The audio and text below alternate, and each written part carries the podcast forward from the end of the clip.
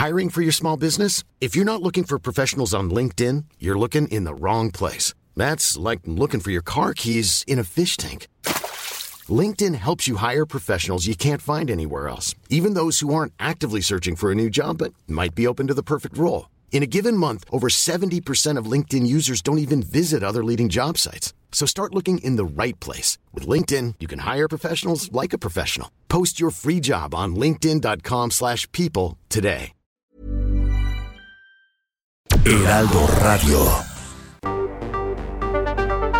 El Heraldo Radio presenta Cámara de Origen, un nuevo espacio para enterarnos del trabajo de las legisladoras y legisladores en los Congresos de México. En Cámara de Origen tiene la palabra Carlos Zúñiga Pérez.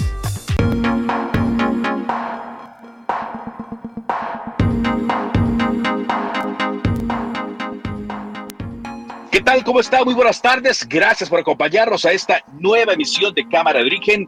Les habla Carlos Zúñiga Pérez en este día, jueves 28 de abril de 2022. Mucha información que compartir con ustedes, toda vez que el presidente Andrés Manuel López Obrador, su gobierno, decidió que sí enviará una iniciativa de reforma electoral. Esto pese al revés que hubo en la reforma eléctrica, donde no se consiguieron los votos para la mayoría calificada que permitiera cambiar la constitución. Bueno, en esta reforma también se requiere la mayoría calificada y aún así lo intentan. ¿Qué contempla esta iniciativa? Se lo vamos a estar contando el transcurso del el día. Vamos a iniciar, como siempre lo hacemos, escuchando cómo va la información a esta hora. Vamos a dar a conocer la propuesta de reforma constitucional en materia de democracia, la reforma electoral. No hay la intención de que se imponga un partido único.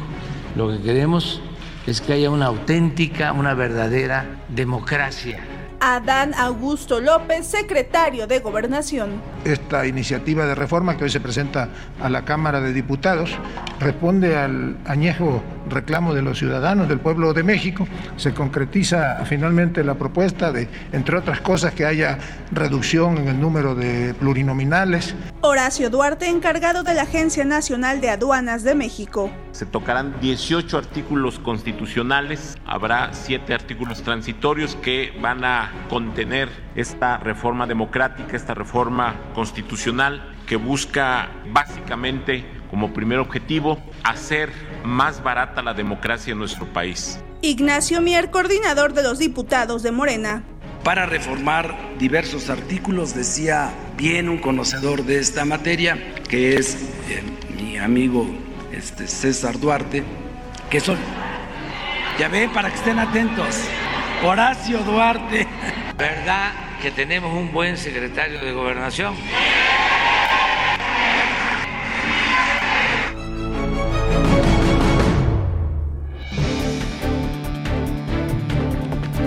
Y así, así va la información en este momento. Y ahora vámonos contigo, Ángel, Ángel Arellano, para que nos actualices las noticias, más de las noticias que han ocurrido en esta tarde de jueves 28 de abril. Adelante, Ángel, te escuchamos. Por supuesto, muchas gracias Carlos. Buenas tardes, buenas tardes a usted que nos sintoniza esta tarde a través de El Heraldo Radio. Los grupos parlamentarios del PAN y de Movimiento Ciudadano en la Cámara de Diputados anticiparon su rechazo a la reforma electoral que propuso esta mañana el presidente Andrés Manuel López Obrador, que incluye desaparecer al INE así como eliminar diputados y senadores plurinominales. El secretario de Hacienda Rogelio Ramírez de la O asegura que el gobierno federal está dispuesto para hacer las amortizaciones de deuda de Pemex cuando sea necesario, aun cuando el flujo de efectivo de la empresa ha mejorado por los altos precios petroleros. Dos mujeres que forman parte de la Secretaría de la Defensa Nacional fueron secuestradas en el municipio de Puerto Vallarta por el cártel Jalisco Nueva Generación, según revelaron funcionarios del gobierno federal. Estos servidores públicos consultados aseguran que en estos hechos presuntamente está involucrada Rosalinda González Valencia, esposa de El Mencho. La Comisión de Justicia del Congreso de Guerrero aprobó por mayoría de votos el dictamen para despenalizar la interrupción del embarazo en el Estado. El presidente de la República, Andrés Manuel López Obrador, se reunió con el presidente de la FIFA, Gianni Infantino, a quien externó su compromiso de ayudar en los preparativos del Mundial 2026 para fomentar el deporte y auspiciar la alegría de la gente. Y con más información del presidente y lo que ocurrió hoy por la mañana, este anuncio sobre la reforma electoral, contacto a mi compañero reportero Francisco Nieto, que nos da detalles de lo que hoy en la mañana ocurrió. Curioso, lo anunciaron el titular de aduanas y el de la UIF, temas electorales a cargo pues de servidores públicos de otros temas. Adelante Francisco, muy buenas tardes. Ángel, ¿qué tal? Muy buenas tardes. Pues sí, hoy el presidente Andrés Manuel López Obrador propuso una transformación de fondo al sistema electoral mexicano, desapareciendo al Instituto Nacional Electoral, el INE, y creando el Instituto Nacional de Elecciones y Consultas. El presidente explicó que la reforma, la cual será enviada a la Cámara de Diputados, pues propone una forma de elección distinta de los consejeros electorales y así también de los magistrados del Tribunal Electoral del Poder Judicial mediante el voto directo de los ciudadanos.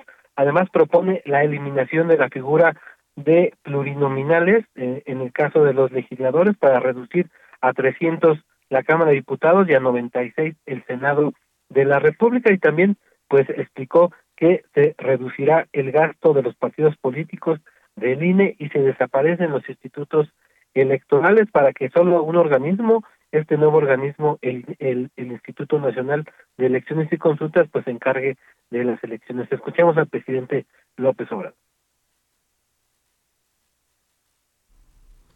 Parece que no tenemos el, el sonido.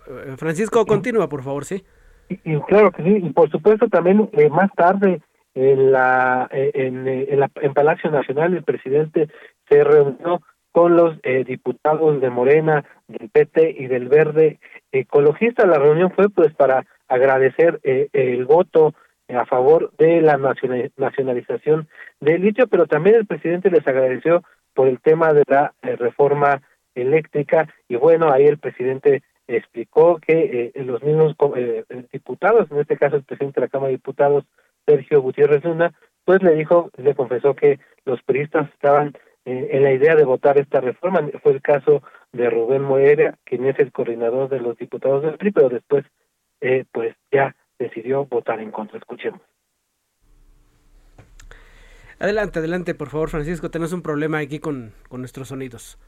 No te preocupes. Bueno, pues también en esta reunión eh, hubo de todo. Eh, por ejemplo, el, el coordinador de eh, Morena, en la Cámara de Diputados, Ignacio Mier, pues se equivocó al agradecer a Horacio Duarte, que como tú ya lo adelantaste, fue uno de los redactores de esta iniciativa.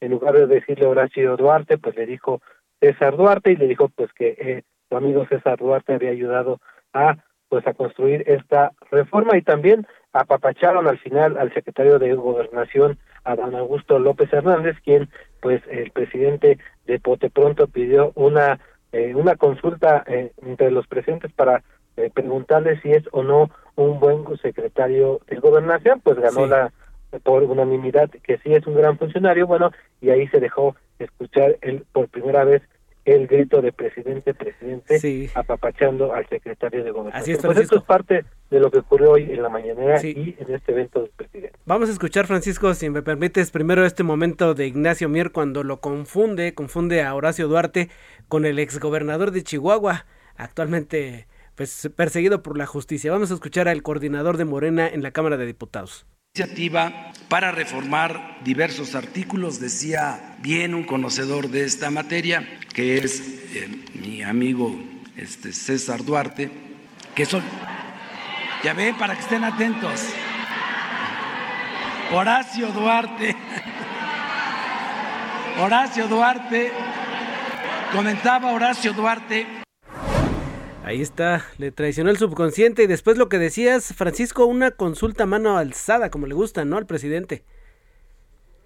Al final del evento, pues pidió a los diputados, les preguntó si dijeran sí o no, si el, secretario de Gobernación, si Adán Augusto López Hernández es un buen secretario, bueno, pues los diputados por unanimidad dijeron que sí, pero también se, empezó a escuchar el grito del presidente. Hay que recordar que al secretario de Gobernación también se le menciona como uno de los aspirantes a la presidencia en 2024 y bueno, pues hoy hoy salió de Palacio Nacional con eh, la consigna y los aplausos del presidente. Vamos a escucharlo también, Francisco. ¿Verdad? Díganme si sí o no. ¿Verdad que tenemos un buen secretario de Gobernación? Que nos ayuda mucho, que está a cargo, está a cargo de, está a cargo de llevar a cabo la conciliación, los acuerdos. Pues ahí está, Francisco. Y así, pues entre revelaciones y apapachos terminó esta reunión entre el presidente y los diputados de Morena, PT y Verde Ecología. Así es. Te agradezco mucho tu reporte, Francisco. Muy buenas tardes. Buenas tardes. Hasta luego, Francisco Nieto, nuestro reportero. Y ya está aquí en esta cabina eh, mi compañero conductor Carlos Zúñiga. Adelante, Carlos. Ángel, pues sí, a pesar del fracaso, el presidente insiste en que quiere su reforma electoral. Ya lo hemos platicado y lo abordamos, de hecho, en nuestra columna Acceso Libre de El Heraldo de México, que cada que el presidente perdía, pues tenía que haber una reforma a la ley. Pasó en 2006, pasó en 2012 en 2018 no pasó, ¿verdad? No, no pidió pues, ningún cambio, ¿no? Es que ganó. Sí, ándale, diste en el clavo. No le conviene. Y ahora, en 2021, vinieron las elecciones, no ganó la mayoría eh, calificada en el Congreso. Luego, eh, pues vienen ya las elecciones del mes de eh, junio y es cuando se está hablando una vez más, una vez más de una reforma electoral. Que no está mal, ¿no? No, es, no está mal que hablemos de cambios, de adecuaciones. La tecnología va, va avanzando, la sociedad también va avanzando. Los que parece que a veces no avanzan son quienes gobiernan o quienes hacen las leyes, ¿no? Y quienes siguen pensando que la población es eh, muy infantil a la hora de decidir muchas cosas, pero bueno, es parte de eh, lo que estaremos eh, analizando de aquí. Pues a ver si se hace o no, a ver si quiere. Vamos a estar viendo todas las opiniones, así como lo hicimos con la reforma eléctrica. Vamos a hacerlo con esta reforma electoral, ¿te parece? Vámonos con más información. José Ríos, ¿qué nos tienes hasta ahora? Te escuchamos. ¿Qué tal, Ángel? Carlos, buenas tardes, los saludo con gusto. Usted decía que nos escuchan por el Heraldo Radio. Pues bueno, en ese tenor de la reforma electoral, pues ya están las primeras reacciones en torno en el círculo político. Pues esta mañana la gobernadora y los gobernadores del Partido Acción Nacional dieron su respaldo al Instituto Nacional Electoral, luego de que, pues bueno, el presidente Andrés Manuel López Obrador presentó su proyecto de reforma electoral, la cual, pues como ustedes apuntan, busca sustituirlo para crear el Instituto Nacional de Elecciones y Consultas. Mediante un posicionamiento publicado en redes sociales, los ocho gobernadores y la gobernadora emanadas del Partido Blanco y Azul expresaron que México se ha distinguido por ser una organización ciudadana para poder garantizar la democracia a la población y que ha vivido tres transiciones políticas desde su creación. En su mensaje, pues bueno, se lee que el INE ha asegurado tres alternancias políticas en paz, certidumbre y eficiencia. Esto lo van, pues bueno, como les comentaba, estas de las primeras reacciones que pues, los gobernadores están realizando en torno a esta propuesta del presidente. Hasta el momento, pues bueno, el mensaje de esta coalición panista fue replicado en las cuentas de Twitter de la gobernadora de Chihuahua, María Eugenia Campos, y sus similares de Tamaulipas y Querétaro, Francisco Javier García Cabeza de Vaca y Mauricio Curi, respectivamente. Ese es el informe que les tengo, compañeros.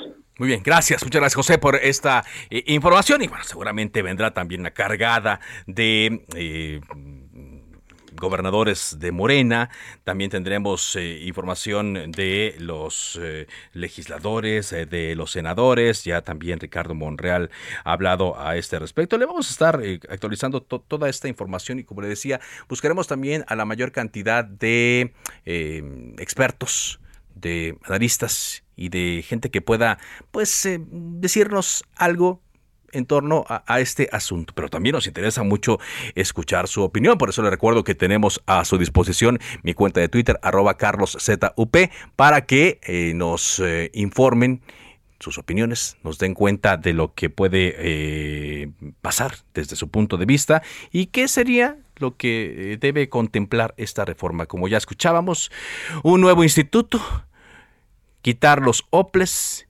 también se estarían eh, reduciendo los legisladores, los plurinominales, se estarían reduciendo también legisladores a nivel local, se reduciría el financiamiento a los partidos políticos para que solamente reciban dinero del erario durante las elecciones. Pues así, así es como se da. Vámonos contigo ahora, Gabriela Montejano, a tratar de entender también qué sucedió con este estudiante de la Universidad de Guanajuato, quien murió debido a disparos que le propinaron elementos de la Guardia Nacional. Cuéntanos más, eh, Gabriela Montejano, adelante. Bueno, pues eh, te comento que el día de ayer eh, se registró pues el asesinato de un joven estudiante de la Universidad de Guanajuato, quien bueno se encontraba junto con otros estudiantes del cuarto semestre de la ingeniería de agronomía eh, y se encontraban conviviendo cuando los elementos de la Guardia Nacional pues observaron a tres de ellos que viajaban en una camioneta y a quienes les dispararon. De esta de estos disparos que se originaron al parecer por una confusión porque los jóvenes no iban armados ni agredieron en ningún momento a los elementos de la Guardia Nacional, pues eh, un joven, el que era copiloto de 20 años de edad, eh, eh, ya él perdió la vida mientras que otra jovencita eh, quedó gravemente herida y que hasta este momento se encuentra en terapia intensiva después de haber sido intervenida.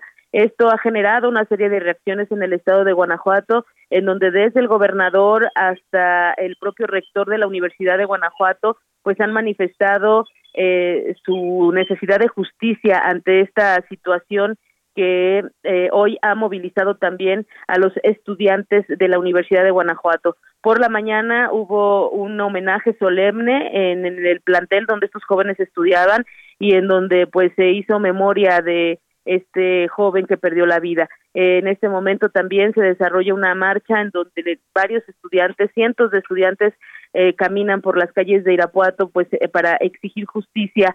En tanto, la Fiscalía del Estado de Guanajuato ha informado que se encuentra detenido el, y en espera de las investigaciones el elemento de la Guardia Nacional que detonó las armas de alto calibre en contra de los estudiantes y pues eh, estará en espera de que se desahogue la primera audiencia para definir su situación legal. Eso es parte de lo que sucede en este momento en Guanajuato, la indignación y el grito de justicia por parte de la comunidad universitaria. No sé si tengas algún comentario. Eh, sí, eh, subimos que hoy hubo un homenaje y que, bueno, seguramente em, eh, habrá más movilizaciones. Ya el rector de esta universidad me dijo en la televisión que pues era un ataque un ataque legítimo que se dio en contra de, estos estudiantes. Y te preguntaré, Gabriela, ¿cómo está reaccionando la sociedad? Toda vez que, pues no es la primera ocasión que se ataca a un joven inocente, un joven que nada tiene que ver con la delincuencia. ¿Cómo está reaccionando ante este hecho?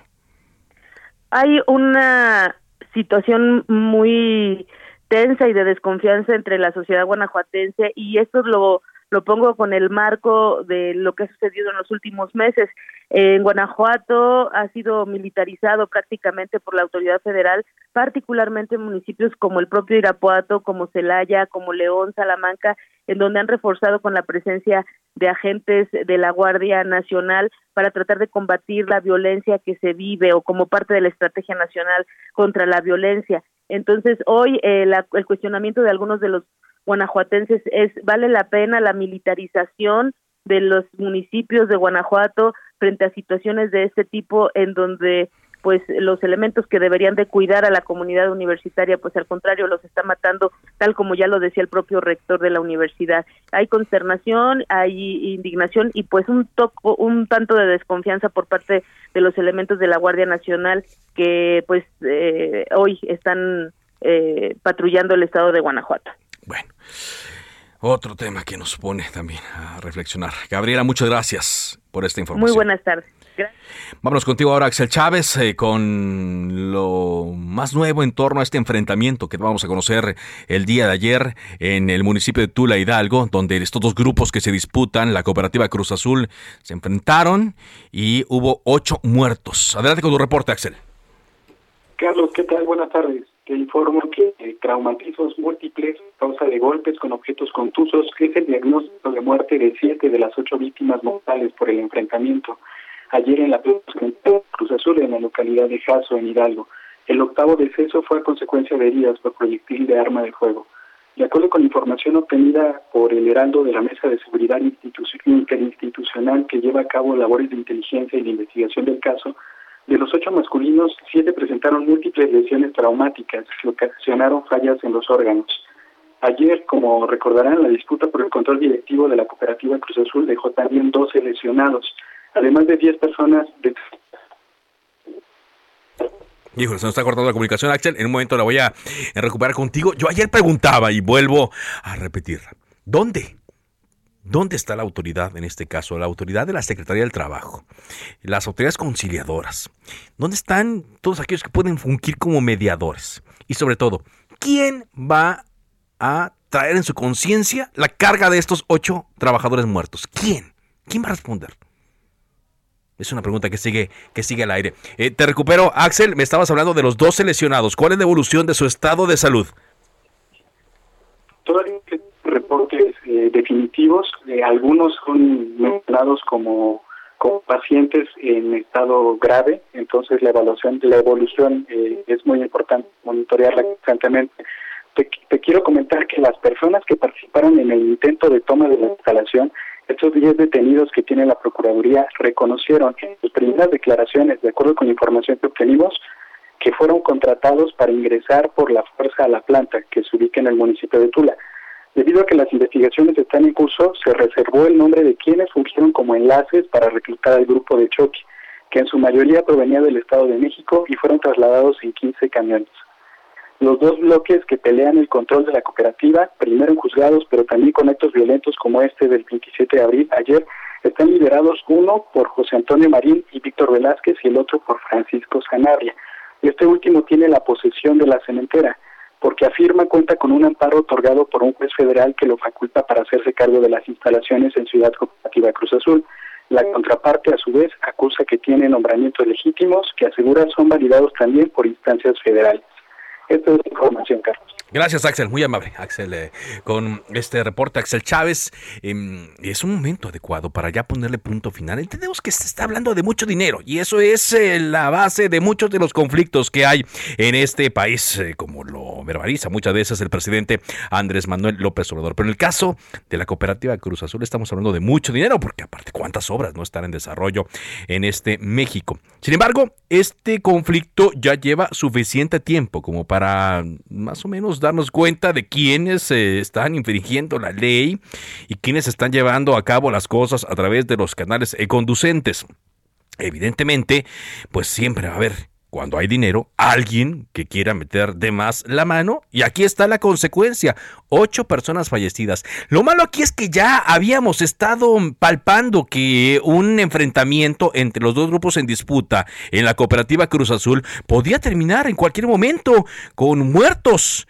Pero nadie quiso entrarle al problema. Todos voltearon hacia otro lado y pues no, no pensaron en que esto pudiera eh, ocurrir. Entonces, eh, pues vamos a ver en qué termina esto y vamos a seguir preguntando eh, qué mm, se puede hacer y quién puede intervenir en este tema.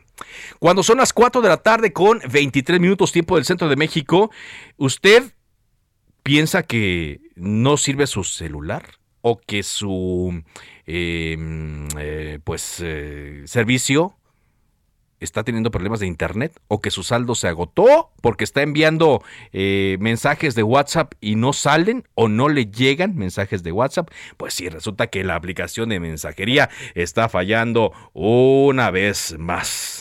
Con razón Ángel hace rato no me contestaba, yo le iba a regañar y no, y pensé que me había dejado en visto, pero luego sí ya me contestó, pero porque se conectó a una red de internet. Bueno, para quienes eh, están revisando una y otra vez su teléfono celular, el WhatsApp está eh, fallando. Otra vez esta empresa de Meta tiene el problema y al rato va a usted eh, seguramente a notar lo que nos pasa mucho a los periodistas que empiezan a utilizar otra aplicación, en este caso Telegram. Y uno que ya la tiene empieza a recibir notificaciones. Furanito de tal se acaba de unir a Telegram. Perenganita ya se unió a Telegram. Y entonces usan Telegram solamente eh, por algunos momentos y cuando se restablece WhatsApp ya se olvidan de la otra eh, aplicación, pero sí justamente ahorita ya estoy recibiendo las notificaciones de eh, compañeros que se están eh, anexando a esta nueva aplicación. Bueno, paciencia entonces, si no, pues descargue el Telegram y si no, pues a la antigüita, hablar por voz, como se hacía a principios de este ciclo. Con esto vamos a un corte comercial. Agradezco mucho que siga en la sintonía de cámara de origen y le agradezco mucho también que esté eh, reportándose a través de Twitter, porque Twitter no se ha caído, arroba Carlos ZUP. Después de esta pausa regresamos con más noticias y entrevistas que tienen que ver con el quehacer legislativo.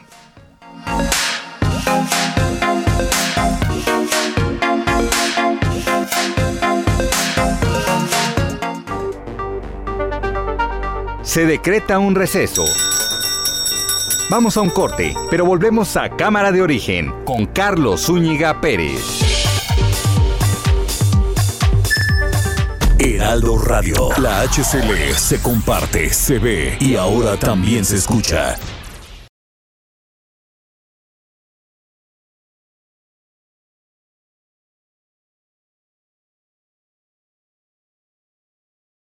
Heraldo Radio 98.5. Hey, I'm Ryan Reynolds. Recently, I asked Mint Mobile's legal team if big wireless companies are allowed to raise prices due to inflation. They said yes. And then when I asked if raising prices technically violates those onerous two year contracts, they said, What the f are you talking about, you insane Hollywood ass?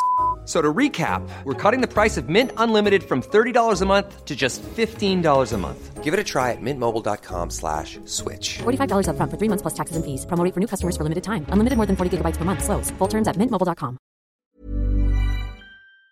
FM, una estación de Heraldo Media Group. Transmitiendo desde Avenida Insurgente Sur 1271, Torre Carrachi. Con 100.000 watts de potencia radiada. Contacte a Carlos Zúñiga Pérez en Twitter, Facebook e Instagram como arroba carloszup.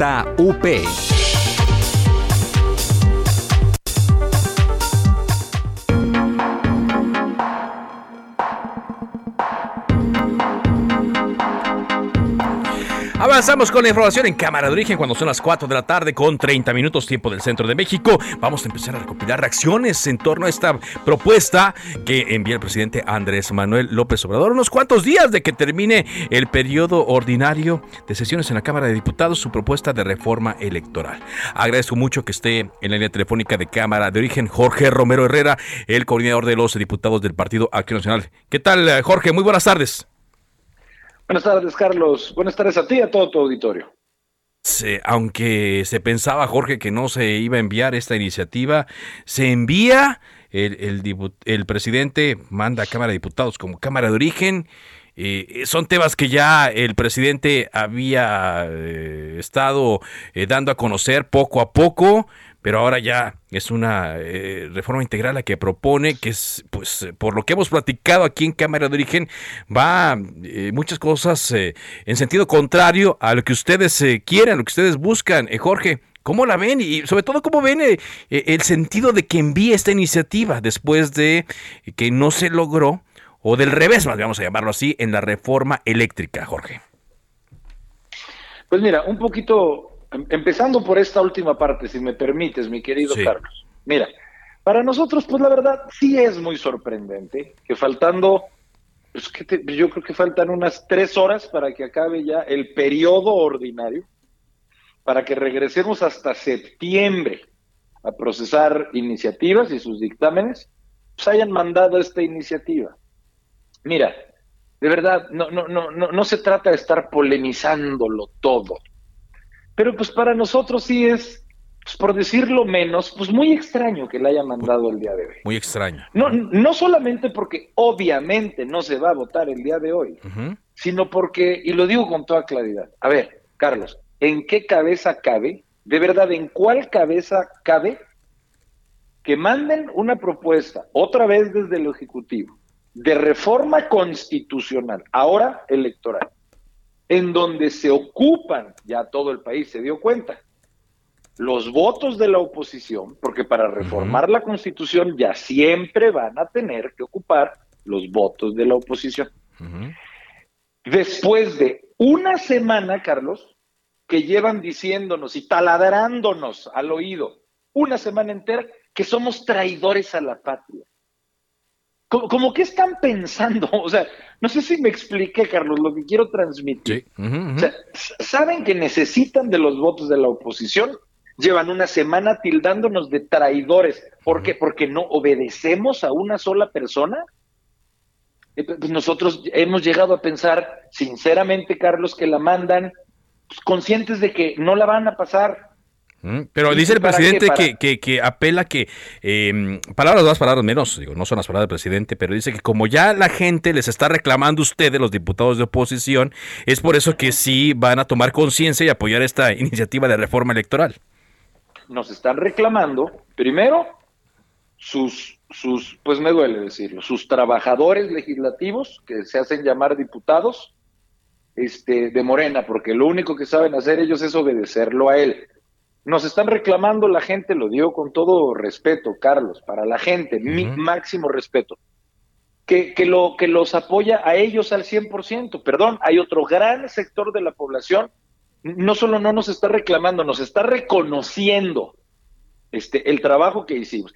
Y, a todas las personas, no solo esas, a todas les decimos que lo que hicimos lo haríamos una y mil veces más. Porque lo que ellos quieren vender como cuestión de humillación, que fue nuestro voto en contra, para nosotros, y que quede claro, fue cuestión de honor. O sea, e, e, ese fue el encargo que hace un año nos dieron 20 millones de personas para que existiera un contrapeso. Exactamente para hacer lo que hicimos. Pero mira, mi Carlos, esto es en cuestiones de forma. Ahora, en cuestiones de fondo de lo que mandaron como reforma electoral. Usted lo digo, lo hemos dicho desde un principio. Mira, Carlos, todo lo que sea ver para adelante, venga de quien venga, vamos a estar a favor. Te pongo un solo ejemplo. Ellos proponen voto electrónico. Pues nosotros también. Sí. Sale muy bien, vamos avanzando. No sabemos exactamente a qué se refieran ellos por voto electrónico, pero como sea es ver para adelante, Carlos. O sea, es, algo inminente y en eso podemos estar a favor. Pero si ellos proponen, como lo están aparentemente haciendo, cualquier debilitamiento de las instituciones electorales, pues desde ahorita les decimos que vamos a estar en contra. Porque no puede ser que porque tú te traigas un pique personal con dos o tres personas que forman parte de una institución, usted quiere reventar a la institución, eso no va a pasar. Y que no se diga que estamos siendo abogados defensores de X o Y consejera o consejero. No, estamos siendo y vamos a seguir siéndolo. Siempre defensores de las instituciones, que no hizo la 4T y que le costó mucho trabajo a muchas mujeres y hombres por décadas generar en este país y en nuestra constitución. en eso no vamos a avanzar. Vamos a cuidar nuestras instituciones electorales. Ajá, pero ¿qué puede venir entonces, eh, Yo me imagino que ustedes, eh, cuando menos, han eh, tenido pláticas informales en la Junta de Coordinación Política sobre la factibilidad em, de, discutirla o no. ¿Qué puede venir? Usted dice, y mucha gente también coincide, de que pues puede haber una adecuación de, los eh, órganos electorales, una adecuación también en cuanto a tecnología, una actualización, ¿no? Eh, de, podríamos hablarlo así en términos ya más coloquiales, de, la, de las leyes electorales.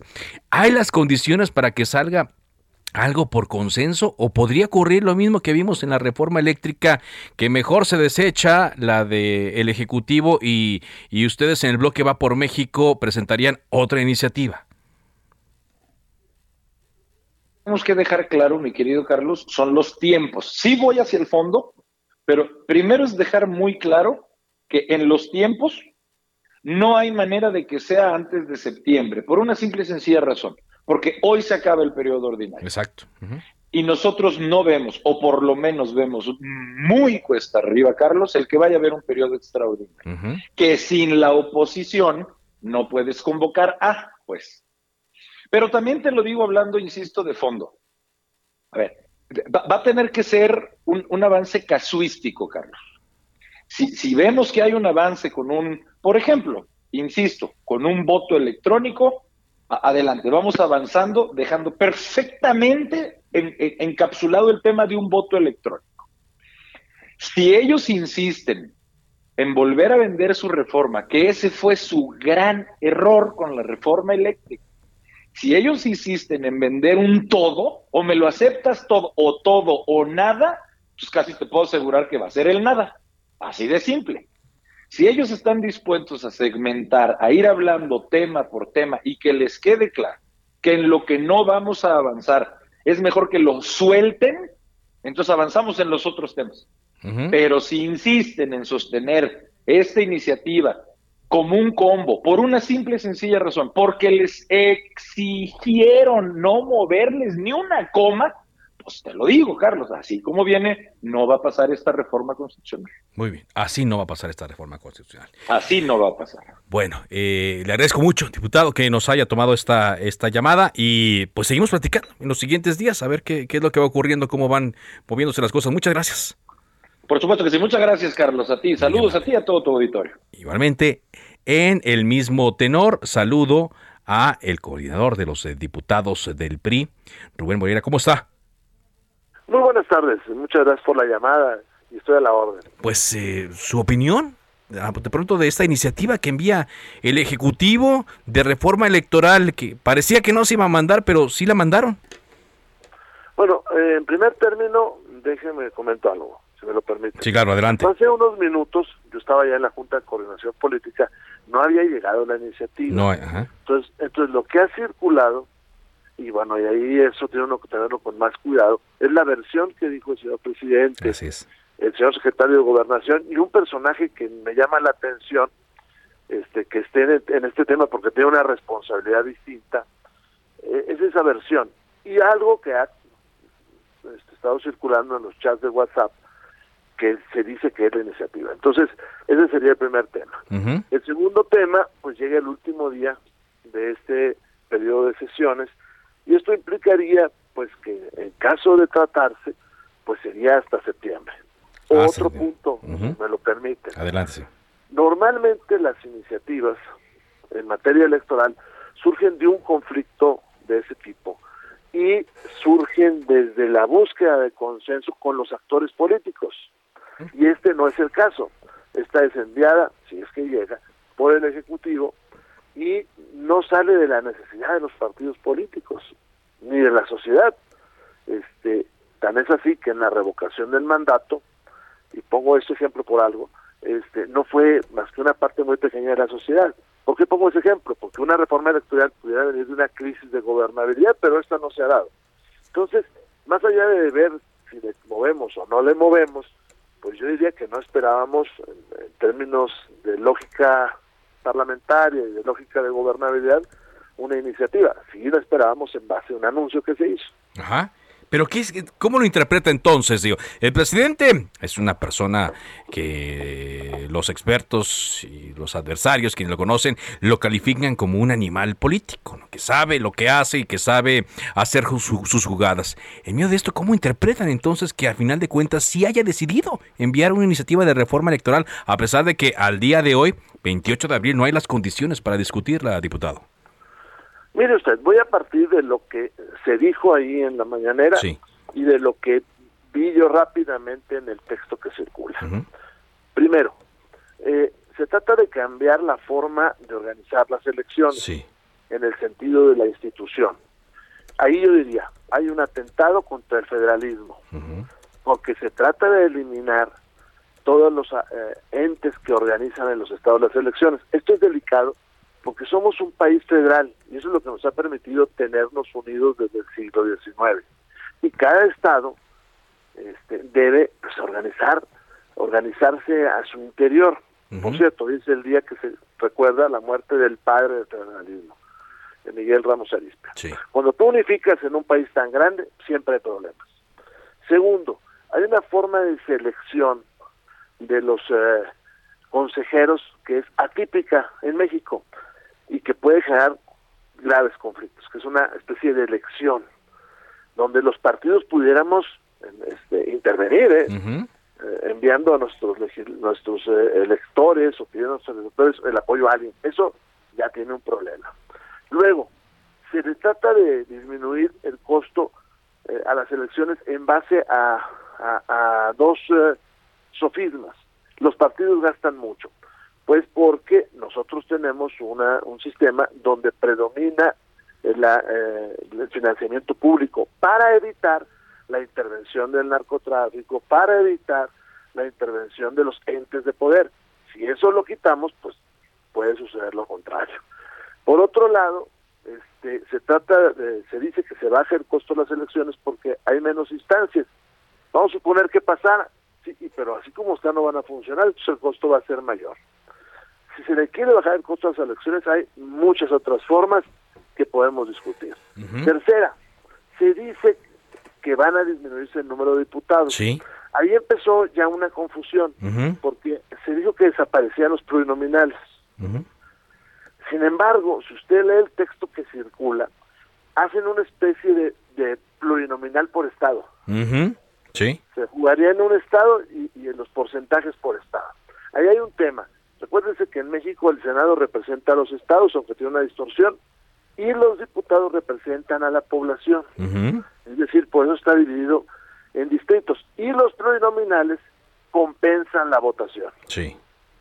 Porque si no, en este caso del 18, por ejemplo, con el 43% de los votos, Moreno hubiera tenido más del 65% de los diputados, 70% de los diputados, pero nada más tenía el 43% de los votos. Entonces los, los plurinominales sirven para que el elector sea representado.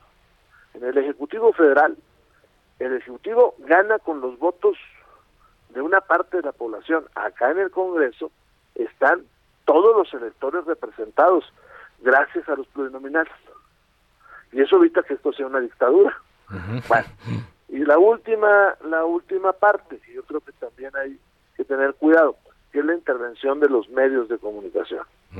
Entonces, yo, así como lo veo, lo primer tema es, ¿se requiere una reforma electoral? Yo diría que no. Que no, no se requiere. En, en estos momentos. Ok. Entonces, ahora, ¿se quiere discutir algo? Hay temas que hay que discutir, mire, por ejemplo, las acciones afirmativas que no están en la Constitución. Ajá, ajá. Por ejemplo, eh, mucha parte de la administración, cuando se centralizó, se empezaron a cometer muchos errores administrativos. Pero eso ya es si queremos todas las fuerzas políticas entrarle. Eh, y esto Pero no hay las condiciones ahorita, por lo que veo, ¿no? Que todas quieren a donde mismo. El día de hoy, pues no hay las condiciones, pues imagínense, este, cuando cierra uno el periodo, pues ya no hay las condiciones. Ahora, el PRI siempre ha sido respetuoso del señor presidente de la República. Cuando nosotros lo tuvimos, cuando tuvo Acción Nacional, y hoy también es lo mismo. Y somos legisladores, entonces revisamos lo que nos manden. De tal manera que nosotros revisaremos lo que nos envíen, lo checaremos y empezaremos a dar nuestra opinión. Y cualquier cosa que se quiera discutir, pues nosotros lo haremos. Digo, mire, pues para eso nos pagan, ¿no? Este, pero ya están las consideraciones que yo le hago. Ujú. Ahora, eh, diputado, estoy platicando con Rubén Moreira, el eh, coordinador de los diputados eh, de- del PRI. Eh, hace rato platicaba con Jorge Romero y decía que, bueno, que los eh, puntos de coincidencia son pocos, por lo que también se ha conocido, y usted nos dice también, hay, hay hasta confusiones ¿no? en la forma en la cual han estado dando a conocer las ideas que contiene esta iniciativa y que, bueno, aparte llega tarde, usted también nos dice, no, no, no hay eh, las condiciones. Em, ¿Cuál sería entonces eh, la ruta que podría seguir esto? Si el gobierno insiste en que hace falta una reforma electoral, si el PAN dice, bueno, unas actualizaciones, sí, usted nos dice, no, no vemos en este momento las condiciones para que se haga eh, una reforma electoral. ¿Qué podría ocurrir entonces? ¿Cuál sería su, su pronóstico? nosotros, nosotros vamos a hacer dos cosas. Hasta el momento yo lo consenté yo con nuestra dirigencia nacional. Revisar lo que llegue en el momento que llegue, porque eso es, lo, es nuestro trabajo, ¿no? Este, es como usted, usted revisa la información y luego toma una determinación. Bueno, este es nuestro trabajo. Segundo, vamos a hacer una propuesta de reformas electorales que vamos a presentar. Cada partido de la coalición este, ha decidido hacerla por separado. Esto no quiere decir que no estemos de acuerdo uno con otros, sino que queremos la visión de todos los partidos. Y nosotros somos una fuerza política y la otra fuerza política pues es el PAN y este y el, el PRD. Entonces, eso es lo que haremos nosotros. Ahora, si el presidente este, requiere debate y quiere el debate, pues se puede dar el debate académico, se puede dar el debate legislativo, pues no, no está de más. No está de Pero creo, pero creo que el país trae hoy mismo otras eh, cuestiones de premura. El tema de la seguridad, mire, ahora circular por las carreteras de algunos de los estados Colima, este, entre ellos, por ejemplo, es imposible. El tema de la inflación que está galopante sí. Y que la próxima semana se recurre a un mecanismo que es insuficiente en el juicio, que es tratar de controlar los precios. Y no quiero decir que no los controlen, pero creo que es insuficiente. Pues son temas de mayor premura, ¿no? El, tema de la seguridad, sí, pues el tema de, de, la salud, que también, digo, las secuelas que está dejando la COVID, etcétera. No, digo, hay, hay otras cosas que usted dice, pero me imagino yo, digo, ya redondeándolo y escuchándolo, que a lo mejor contestándome yo mismo la pregunta que, que, le hacía hace rato, es que pues el presidente quiere mantenerse en la conversación, ¿no? Quiere mantener eh, el monopolio de que pues él es un demócrata y que buscaría eh, actualizar eh, los órganos electorales, cambiarlos para que no se roben las elecciones, etcétera, digamos, mantener ese ánimo, ¿no? Mire, yo no pongo en duda su vocación democrática, es un hombre que ha luchado muchísimo por llegar a donde se encuentra.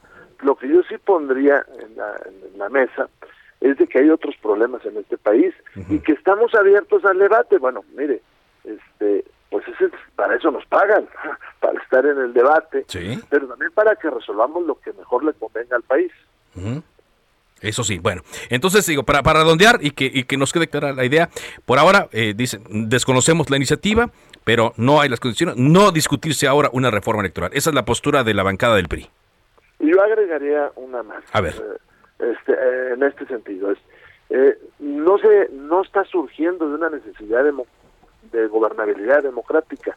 Entonces, de entrada, nosotros decimos, tocar al INE en las condiciones en las cuales se lo está presentando, pues no creo que sea lo mejor. Muchas gracias. Gracias. Muchas gracias a Rubén Moreira, el coordinador de los diputados del Partido Revolución Institucional. Sumamos esta a la declaración que nos daba hace unos momentos Jorge Romero Herrera, el coordinador de los diputados del PAN, y pues vemos que no, no la apoyarían. Ya también Movimiento Ciudadano se ha manifestado al respecto. Vamos a buscar luego a su coordinador para que nos platiquen y vamos a ir también eh, viendo las ideas eh, que tienen los legisladores integrantes de esta comisión de la reforma política para ver cómo procederían esta idea del presidente. Ojo, eh, no es la única, no es eh, la iniciativa del presidente, la única que ha, llegado, el PAN dice, nosotros también tendremos la nuestra y pues eh, seguramente podrán sumarse otras cosas, ¿no? Pero eh, como decía yo, tal vez la idea del presidente pues es mantenerse, mantenerse en la conversación hablando de esta eh, reforma eléctrica. Bueno, cuando son las de esta reforma electoral, corrijo, después de la del revés en la reforma eléctrica. Cuatro de la tarde, casi con 51 minutos, no queremos dejar este tema fuera de cámara de origen, porque bueno, hemos visto muchas veces los enfrentamientos que han ocurrido entre Gabriel Cuadre, diputado del PAN, y las legisladoras trans. Pero mm, hoy anunciaron tanto el eh, diputado Gabriel Cuadre como María Clemente, quien todavía es diputada federal, había dicho que se iba de Morena, pero siempre no se iba de Morena, etcétera, pero es una legisladora trans, anuncian ambos que van a presentar una iniciativa conjunta para eliminar el transfeminicidio. Dice, aunque tenemos grandes diferencias, también hay coincidencias, salvaguardar la vida humana. Estoy sorprendido, pero la verdad es que me da gusto que después de todo lo que hemos visto surja esto. Escuchemos un, parte de lo que mencionaron el día de hoy ambos legisladores iniciativa y que de verdad le agradezco esta, este gesto. Creo que es un gesto en mi, desde mi punto de vista histórico. Personalmente me conmueve, se me está hasta quebrando la voz. Espero, espero poder seguir hablando y terminar mi, mi alocución. Pero simplemente mandar este mensaje de respeto, de tolerancia, de inclusión a pesar de las diferencias de opinión y desde luego condenar enérgicamente la violencia, los asesinatos de las personas trans, particularmente en este México tan violento, que tanto sangra, que tantos problemas tenemos en materia de violencia. No más a la violencia en contra de nadie, y en este caso en particular no más a la violencia en contra de las personas trans. Y muchas gracias, María Clemente, te lo agradezco de verdad. Gracias a usted. Gracias.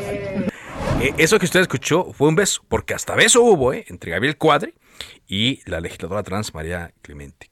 Qué bueno, ¿no? Entonces, eh, qué bueno, qué bueno que eso ocurre. Mm, yo después de lo que escuché, bueno, quisiera pensar, quisiera pensar que eh, es real, que es eh, genuino este sentimiento y que lleguen hasta el fondo, que es lo que siempre pedíamos, pues informa, eh, vaya, que, que hubiera discusión de altura en torno a estos hechos. Vamos a continuar con la información. Mario Miranda, antes de irnos, nos reportan un bloqueo acá al sur de la Ciudad de México. Cuéntanos, Mario. Hola, ¿qué tal, Carlos? Buenas tardes. Pues ya son más de seis horas de bloqueo por parte de 200 maestros de Guerrero se manifiestan frente a las oficinas de la Secretaría de Educación Pública ubicada en la Avenida Universidad, en la colonia Joco, esto en la alcaldía Benito Juárez.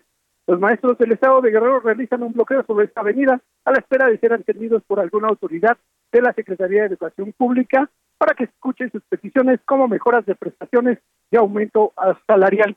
En esos momentos, Carlos, están teniendo una reunión, los maestros tienen aquí un mitin, al parecer ya no tardan en retirarse, por lo cual se reabrirá la avenida Universidad. Tenemos como alternativas viales la avenida de los insurgentes y el eje 1 Cuauhtémoc.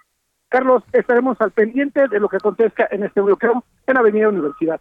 Muy bien, muchas gracias. Gracias, Mario, por este reporte. Y también antes de irnos, nos están reportando la presencia de manifestantes en la autopista México-Querétaro. Y dice, dice un informe que nos van a llegar, esto está provocando circulación intermitente en ambos sentidos sobre la plaza de cobro o la caseta de cobro de Tepotzotlán.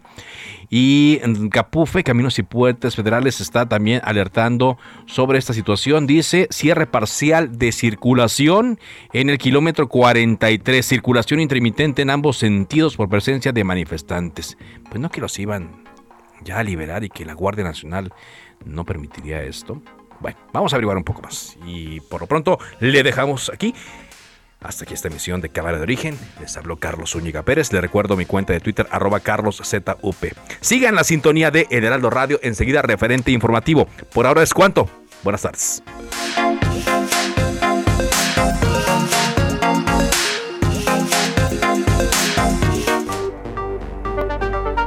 Se cita para el próximo programa. Cámara de Origen, a la misma hora, por las frecuencias de El Heraldo Radio. Se levanta la sesión. Heraldo Radio. When you make decisions for your company, you look for the no-brainers. If you have a lot of mailing to do, stamps.com is the ultimate no-brainer. Use the stamps.com mobile app to mail everything you need to keep your business running with up to 89% off USPS and UPS. Make the same no-brainer decision as over 1 million other businesses with stamps.com. Use code program for a special offer. That's stamps.com, code program.